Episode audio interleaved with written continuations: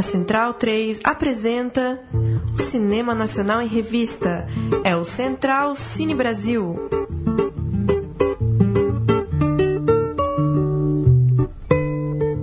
Salve, salve! Muito bem-vindo a mais um Central Cine Brasil, nossa revista semanal para tratar de cinema brasileiro aqui na Rádio Central 3. Esta edição de número 55, 55 semanas, conversando com diretores, produtores, atores, gente ligada ao cinema nacional. Edição de hoje vai falar de Taeguawa, melhor filme pelo júri popular no 19º Festival Internacional de Cinema Ambiental, melhor longa pelo júri oficial do 8 Cachoeira Doc, selecionado para a 19 Mostra de Cinema de Tiradentes, selecionado em Brasília, selecionado lá no Panorama Coisa de Cinema em Salvador, exibições também fora do Brasil e filme que estreou nesse mês de maio em todo o Brasil como parte do projeto Vitrine Petrobras, entrando a partir dessa quinta-feira, dia 18 de maio, em mais uma semana em cartaz. A gente vai falando das exibições e, claro, se você entrar aí no Facebook do filme, Taego Awa,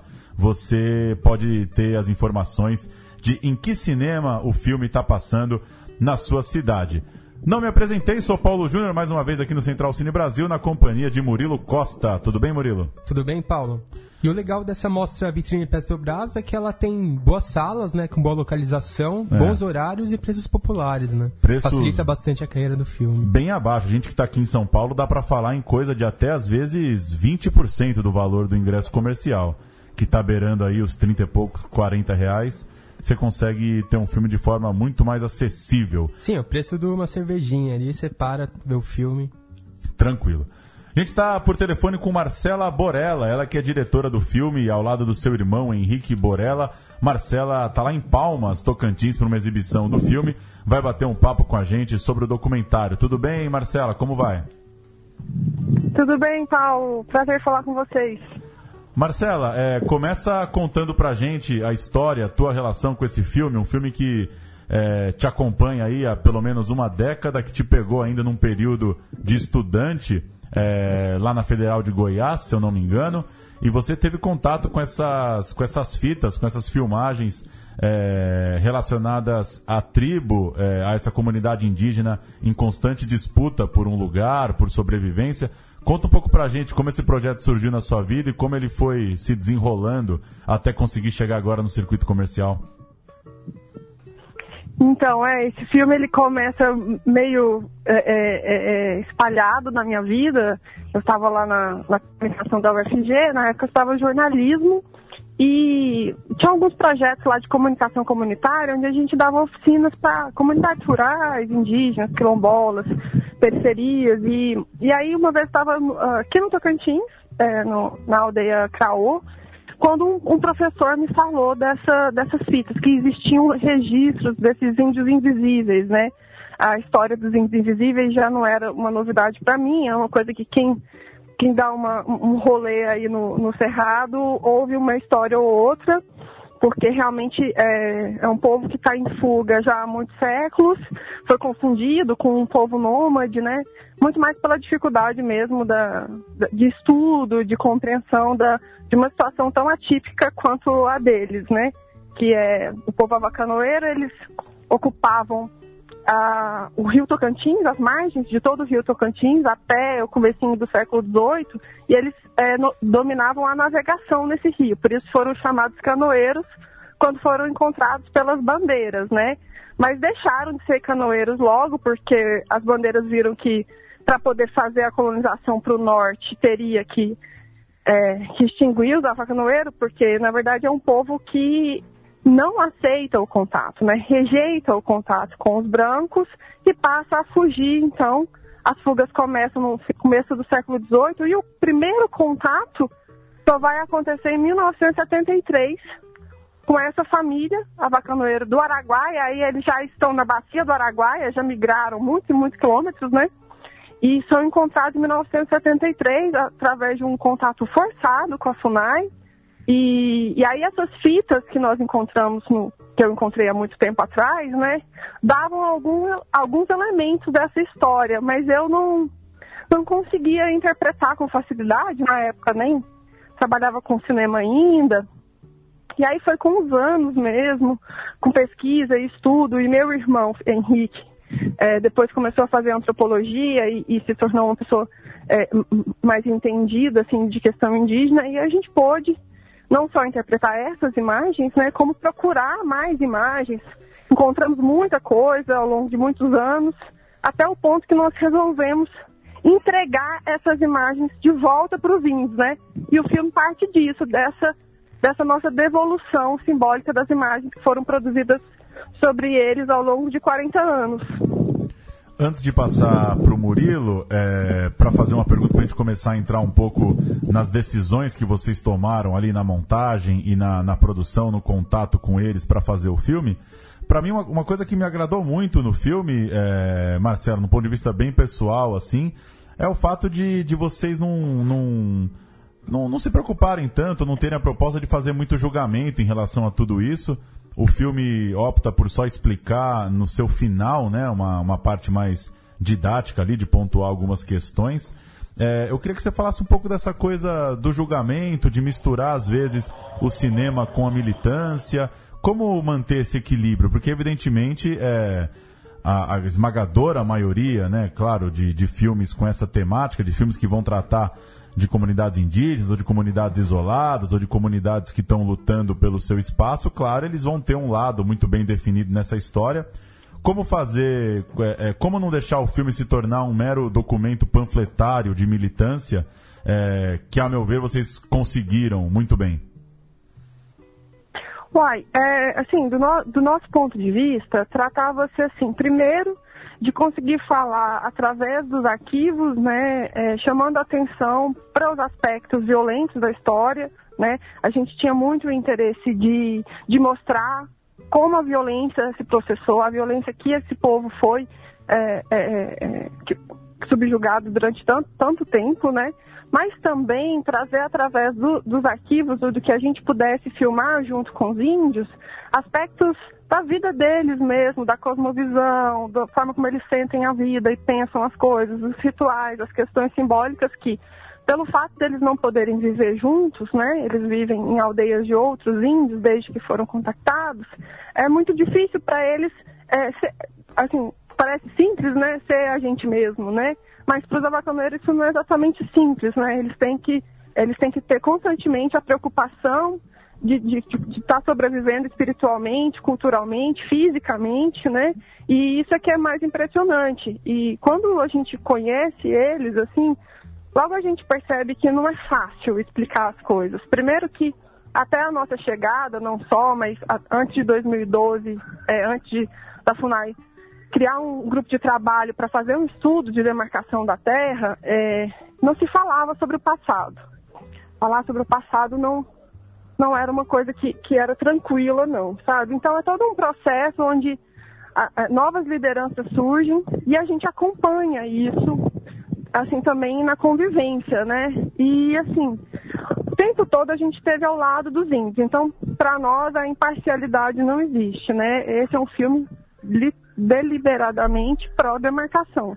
Ele tem até o mesmo nome da terra, né, a ser demarcada, tá igual. Então, é, mas como estar ao lado dos índios, estar com eles, né? É, sem falar por eles.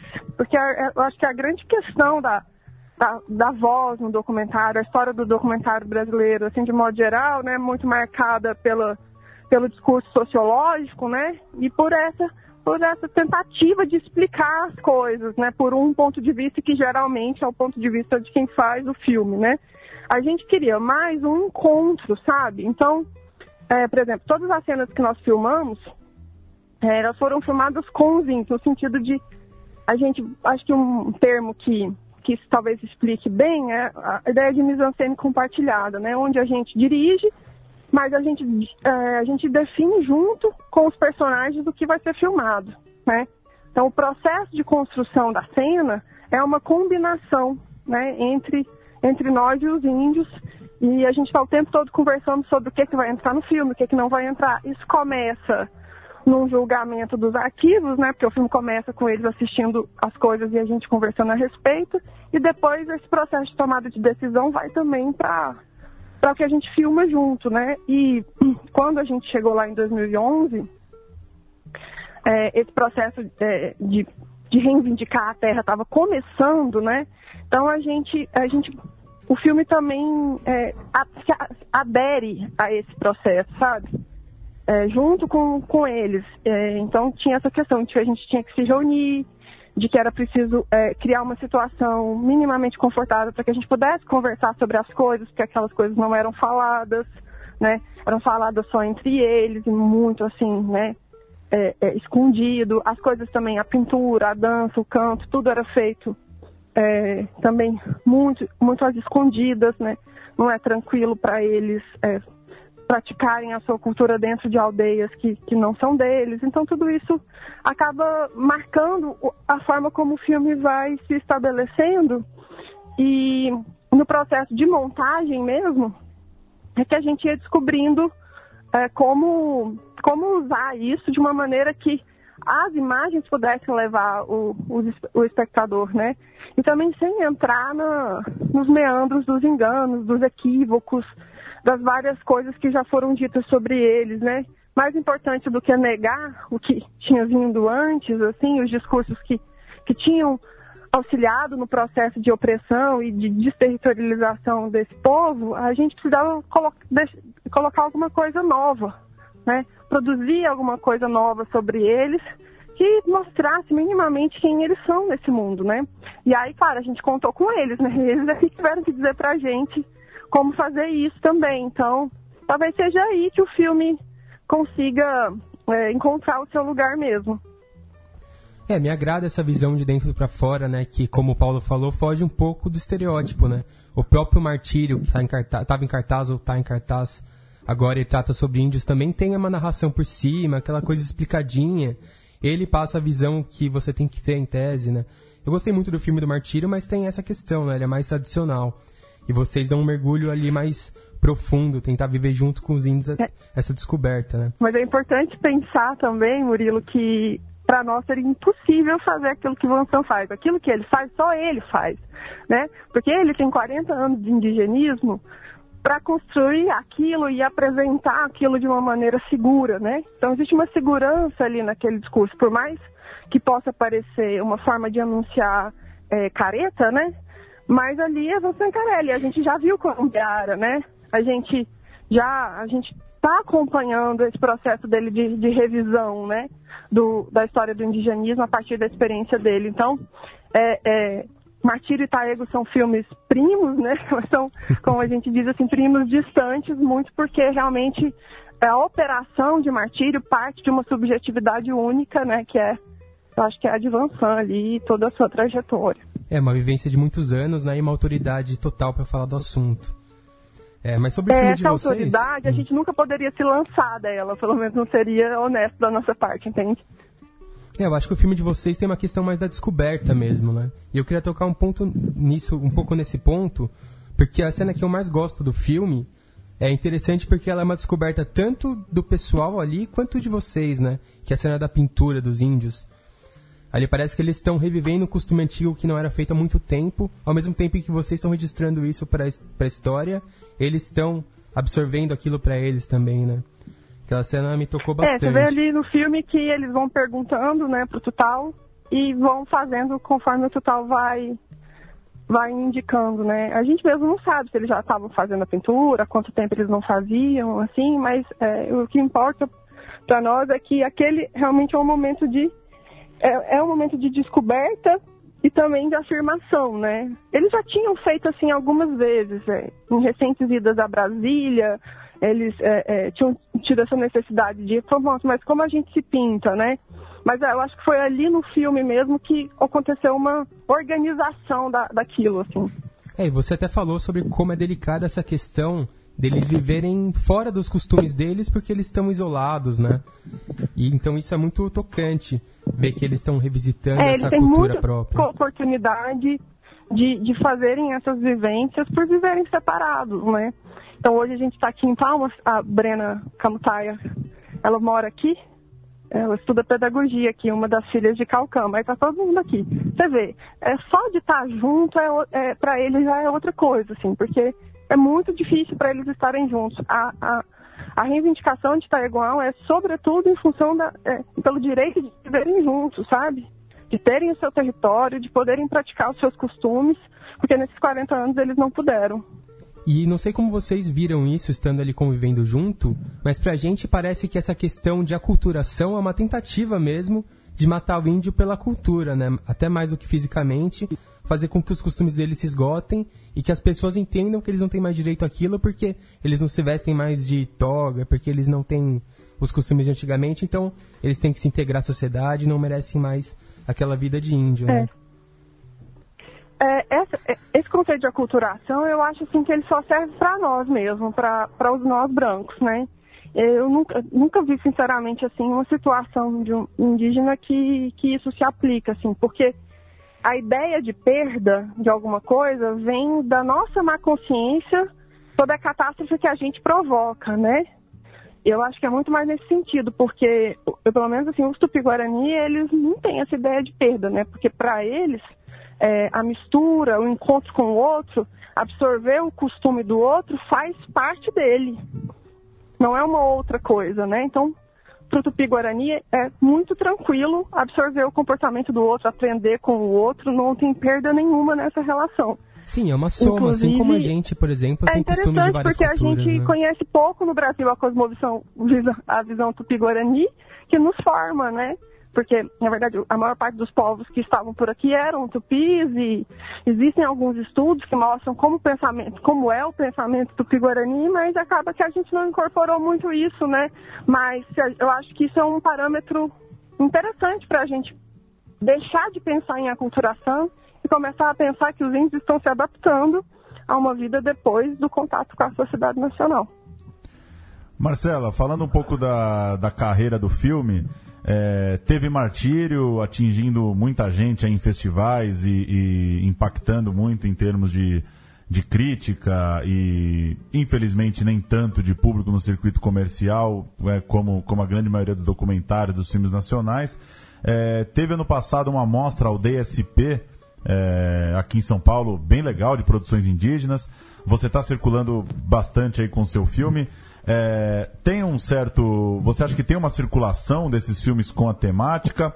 Onde que você acha que o seu filme consegue é, é, dialogar para além disso, para também não ficar restrito a debates a respeito da temática é, da, do índio contemporâneo ou coisa do tipo? O que, que você pode falar um pouco da circulação do filme agora que está em circuito? É, críticas, imprensa, é, possibilidades de vender aí para VOD, coisa do tipo? Onde que você acha que teu filme está circulando e pode circular? Olha, eu acho assim, pensando em Martírio, está sendo um fenômeno interessante. Parece que já fez uns 6 mil é, espectadores em sala de cinema. Isso para um filme brasileiro sendo documentário ou não, já é bom, viu? Porque realmente é, os nossos parâmetros de grande público hoje para o cinema brasileiro, infelizmente, são muito baixos, né? A gente pega um filme como Aquários, né, que é uma verdadeira comoção, fez por, por volta dos 500 mil, né? Então, é, essa, a, as nossas referências é, de público, de bilheteria, vão mudando muito conforme o, o, enfim, o, o próprio hábito cinematográfico ligado à sala de cinema vai mudando, né? Tem muito pouco, muito pouco é, sala de cinema que exibe filme brasileiro, né? Então, enquanto o Alien estava estreando em mais de 1.500 salas, nós estávamos estreando em 30. Eu acho isso, para a situação do filme brasileiro, muito bom.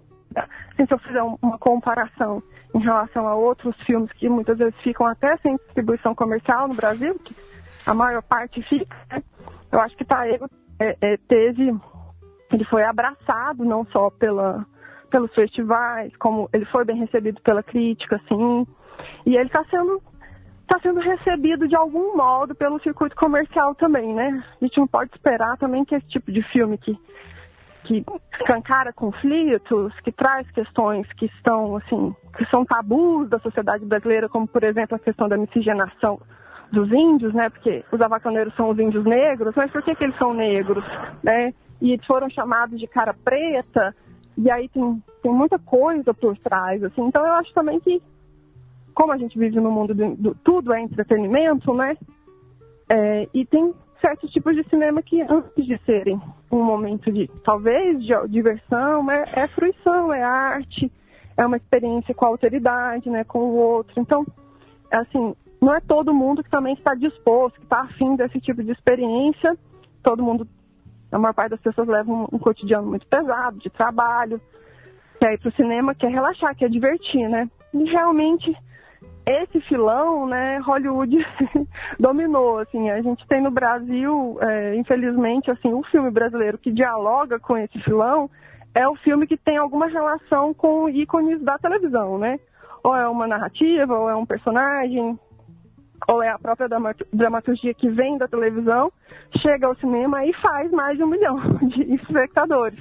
Mas fora essa situação, a gente não tem mais no Brasil o filme que é um filme mesmo, que não tem nenhuma relação com, com a televisão ou com outras, com outras mídias, e, é, existir de uma maneira autônoma e fazer uma grande bilheteria, né?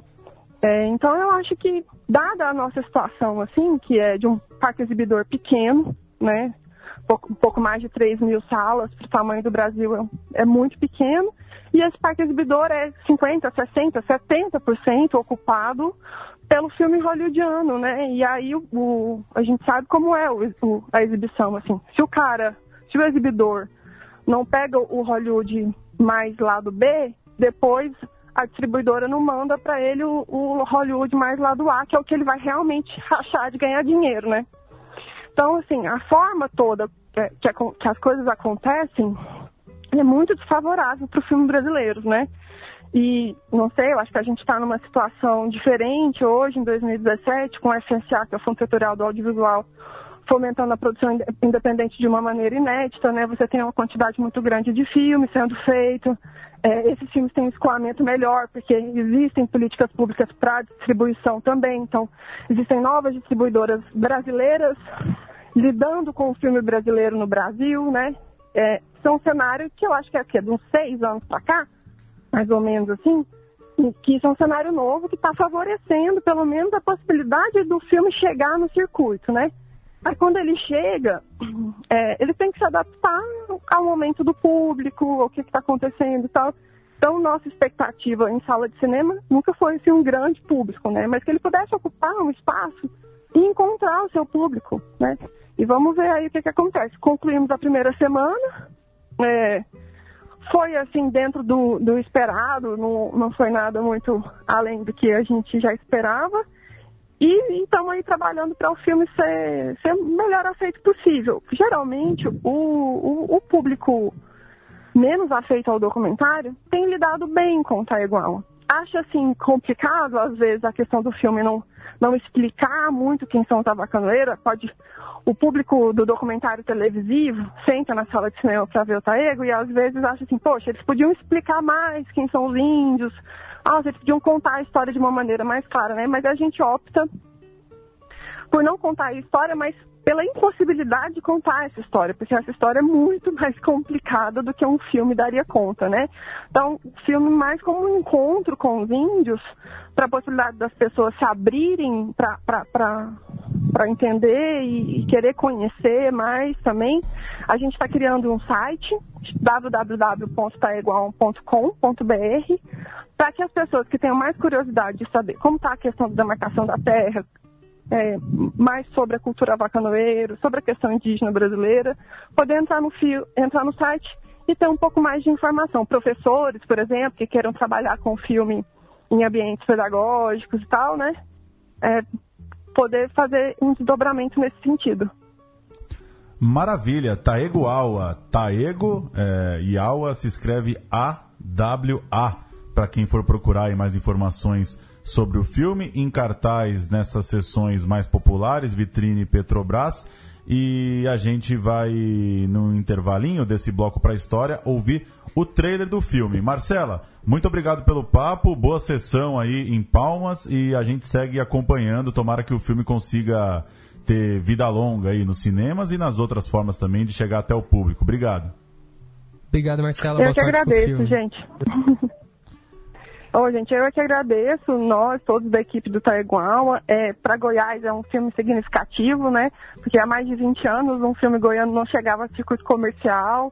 Então é um momento novo para a produção independente aqui, eu acho que do Brasil Central como um todo.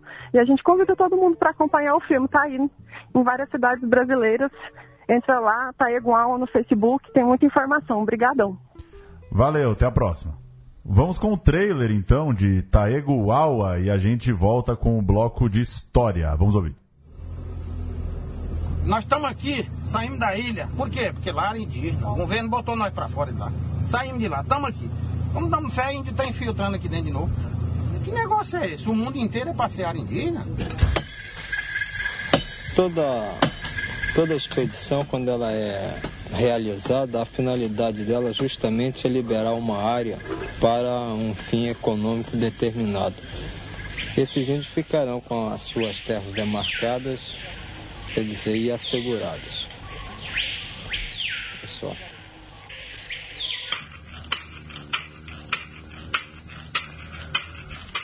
Henrique Marcelo. Uego Uga Tupel. Uego Naneu Ueupe Acoia Ogomae. Tepiraca. Nhanga Unye. Nemi Baíra. Oiopuco. Upuão Unye. Não mais nega. Não vou dizer. Ah, eu fui nele ao pouco. Não meu. não bây ra đông mà mới một cô ui khó để i got my my voy de huevo.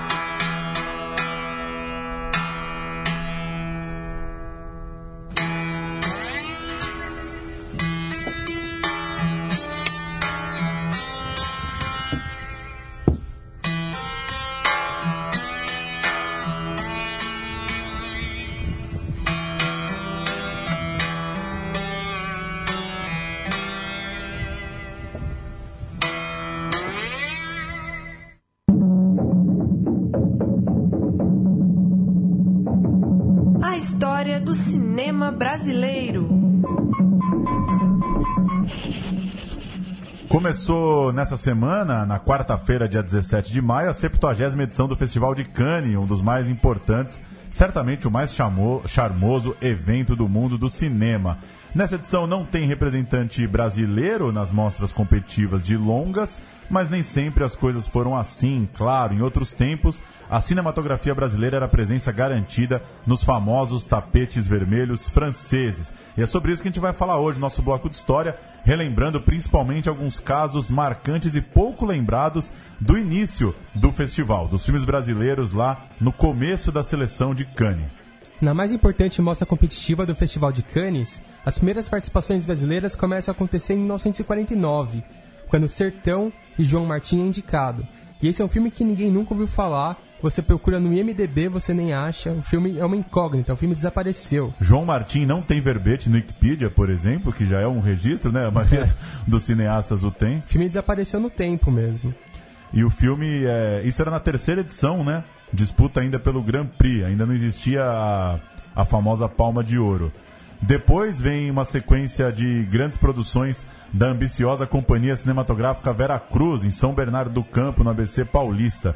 Para criar uma indústria de qualidade internacional, profissionais e equipamentos foram importados de Hollywood e da Europa, e o primeiro filme lançado pela companhia foi Caissara, dirigido por Adolfo Celli e rodado na paradisíaca Ilha Bela, no litoral paulista. O filme foi um sucesso de público e a película conseguiu seu passaporte para o Festival de Cannes. Adolfo Celli que viveu um... um- um, é, atuou em 007, né? Foi um... um- foi um ator também de, de algum prestígio.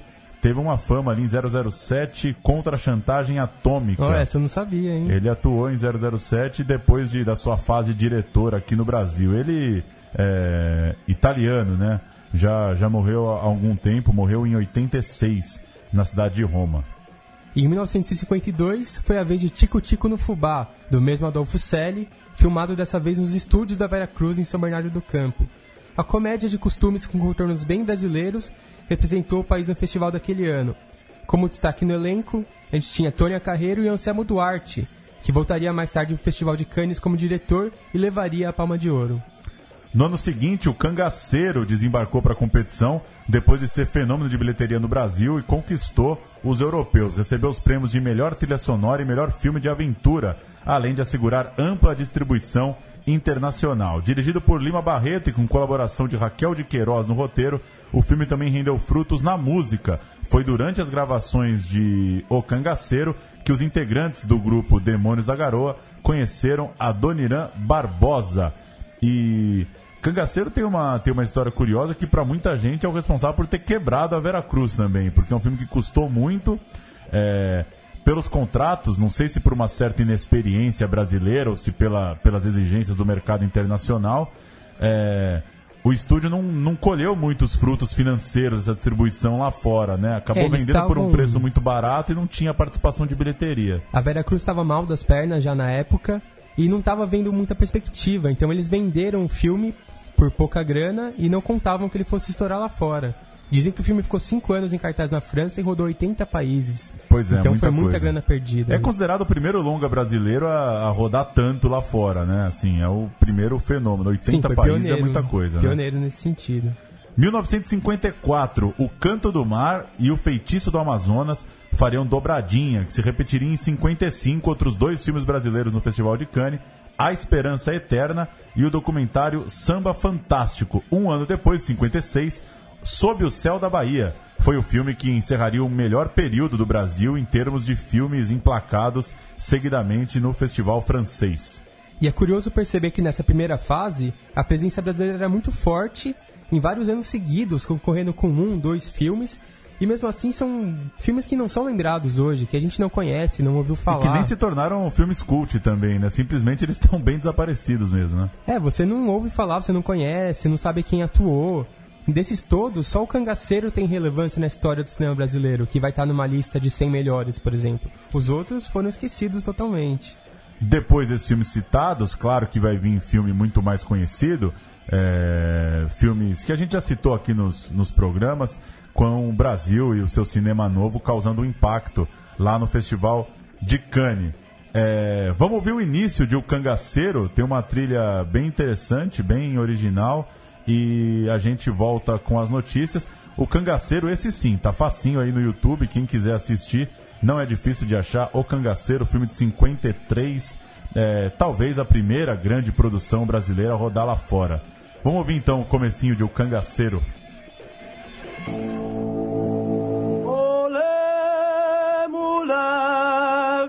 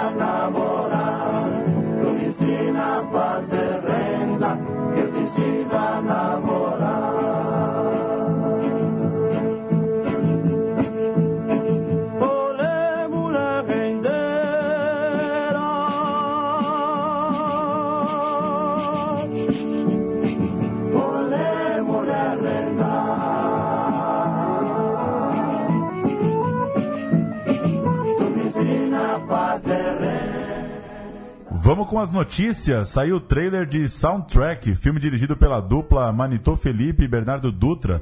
Eles são conhecidos como Dupla 300ml. A estreia está marcada para 6 de julho. O longa traz Celton Mello como fotógrafo Chris, que viaja para uma estação de pesquisa polar na companhia de quatro cientistas. Um dele é Cal, vivido por seu Jorge, um botânico brasileiro no longa. Celton Mello que também está com o filme dele novo para sair, né? A nova, a nova empreitada dele na direção. Vamos ouvir aí o trailer de Soundtrack e, claro, daqui dois meses a gente vai poder falar um pouco mais do filme. Ele estreia dia 6 de julho. Celton Mello e seu Jorge em importantes papéis no longa. How did you manage to get here? I applied four years ago. How many days are on here? Twelve days. I'm Chris. Yeah, of course you are.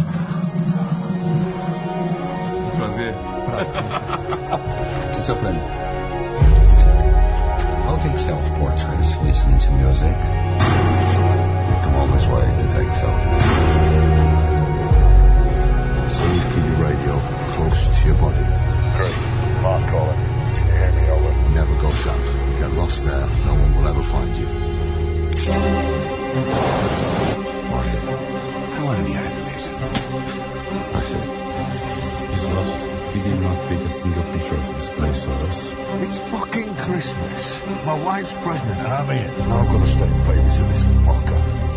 You guys don't like me for no reason. You don't like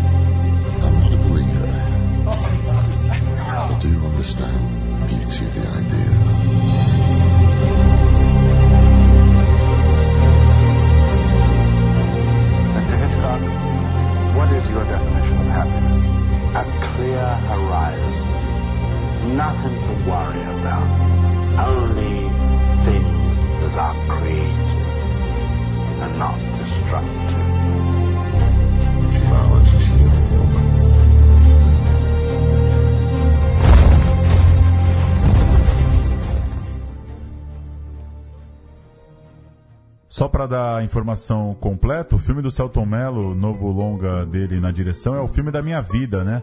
Que é uma adaptação do livro Um Pai de Cinema, do Scarmeta, autor chileno, e estreia em 3 de agosto. Então, o Celton Mello vai estrear antes com Soundtrack em julho, depois em agosto, e, é, nova empreitada na direção. Você gosta, Murilo, de O Palhaço e Feliz Natal? Não interessante, mas não acho grande coisa. E o Palhaço eu não gosto, não. Acho um filme que foi bastante superestimado É. quando passou por aí. Eu gosto bastante dos dois, eu acho. É, Feliz Natal, gosto. E o Palhaço eu gosto bastante, sim. Eu acho, Eu acho que o Celton Mello ele tenta emular alguns estilos na direção dele. Eu não sinto originalidade. Mas isso é uma crítica minha, pessoal. Ainda bem, né? Pode ser. Vamos ver o que vem aí. O filme da minha vida. É, então tem tem duas tem duas aparições de Celton Mello para daqui uns meses pra gente poder falar aqui no programa. Falar de comédia, Tata Werneck e Cauã Raymond começaram a filmar nessa semana o longa A Dupla, onde vivem policiais atrapalhados. Olha só, as filmagens estão acontecendo no sul do Rio de Janeiro, em Vassouras, em Barra do Piraí, e a direção é do Marcos Baldini, de Bruna Surfistinha, e Os Homens São de Marte, é pra lá que eu vou. É, mais uma comédia brasileira aí da, da, da, da nova geração, né? Tata Werneck, o Cauã já de outros carnavais. É, a comédia brasileira precisando se reinventar aí, depois que o Leandro Hassum emagreceu. A Pois Gordo é. Filmes acabou. A Gordo Filmes acabou. Então vamos ver o que vem aí. Acho que Mas- a Tata Werneck é a aposta da vez, né? Ela é boa. Ela é boa, é. É, E é isso, policiais atrapalhados, né? Vamos ver o que que sai daí. Aventuras do Barulho. A pré-estreia do longa Real, o plano por trás da história, abordou, claro, a polarização em torno do filme, principalmente depois da decisão de sete diretores retirarem suas produções do Cine PE por não concordarem com a presença de alguns filmes, entre eles o Real, na programação. O diretor Rodrigo Bittencourt disse, abre aspas para ele, sempre nos preocupamos em mostrar os dois lados, até porque ultimamente está tudo muito polarizado. Emílio Neto, que é o ator que vive o protagonista Gustavo Franco, disse, abre aspas, politicamente é, penso o oposto de Franco, mas é uma história que tem que ser contada. E o Juliano Casarré, que vive um deputado fictício do PT, disse que para ele, abre aspas para o Casarré, é quase incompreensível que uma pessoa com formação para ser cineasta não consiga conviver com uma visão diferente da sua. Falamos um pouco disso, né, no, no, no programa em que tratamos a saída dos diretores do Cine PE. E tá aí, acho que os. Acho que a equipe do filme foi, foi política, foi coerente, né? Tentando valorizar que as histórias estão aí para ser contadas. É, A bronca, a bronca dos diretores era com outro filme, né? Com o filme do, do filósofo Olavo de Carvalho, imagino eu, muito mais do que essa. É, E vamos, vamos assistir aí, real, para poder falar também. Mas concordo concordo um pouco com, com a coisa do, do Emílio Neto, né? Ele não precisa ter. Ele não precisa ter. é, ter, ter semelhança política com o personagem que ele vai fazer no cinema. Só faltava essa. A gente pode restringir tanto também a atuação de um ator, né? É, as pessoas cobram demais dos atores. Até hoje em dia, dos jogadores de futebol cobram demais do posicionamento político. E não é bem assim, né? E eu acho que o filme tem que ser visto. Você vai, ler, vai lá, vê, julga, depois você fala o que você achou. Não simplesmente se retira e não assiste. E eu acho que é um filme, de uma certa maneira, injustiçado. Porque se tivesse Cacete Planeta no título, iam achar um filme muito bom. Que o trailer é uma comédia absurda, assim.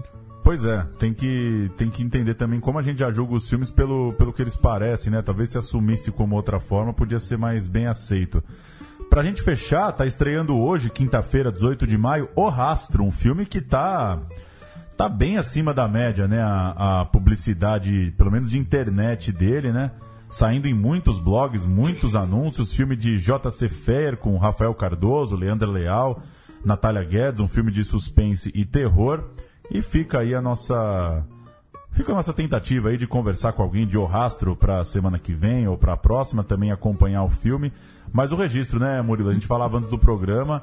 É, é, assuntos do momento, por exemplo, agora no Twitter. Hoje é, o é rastro quinta-feira. tá junto com 15... qualquer coisa política ali. Tá falando de Temer e tá É. falando de rastro. Tá Estamos nos gravando o programa quinta-feira, é, no final de tarde, essa é a quinta-feira, 18 de maio. E tá aqui, promovido por Imagem Filme, siga o rastro. É, Confesso que, que, que também não tenho tanta propriedade para falar de marketing digital, do cinema e tal. Mas esse de fato chamou atenção. Me parece que tá um pouco acima da média mesmo. Que bom também que conseguiram dedicar uma grana para buscar um público aí, né? E eles estão fazendo uma aposta muito grande no público jovem, porque a estreia do trailer do filme foi na Comic Con aqui no Brasil, que é um evento geek, de nerds, de bastante público jovem. E que já, já rende uma repercussão, né? Sim, na época foi bastante publicado o trailer e você via o comentário das pessoas, era do tipo, nossa, o filme brasileiro desse estilo, que legal. Você pega um público que não conhece o cinema brasileiro a fundo e mostra um trailer interessante, com uma linguagem atual, de repente é uma boa, você consegue lançar o filme aí com bastante interesse do público. E a gente vai ouvir muito aquela frase, né? Muita gente vai assistir o rastro e vai falar, finalmente um filme brasileiro bom, porque com a boa publicidade também gera isso. Valeu, Murilo. Valeu. Central Cine Brasil volta na semana que vem, toda quinta-feira à noite, pinga um programa novo aí pra você. Assina o feed ou acompanhe pelos canais da Central 3. Até a quinta-feira que vem. Tchau.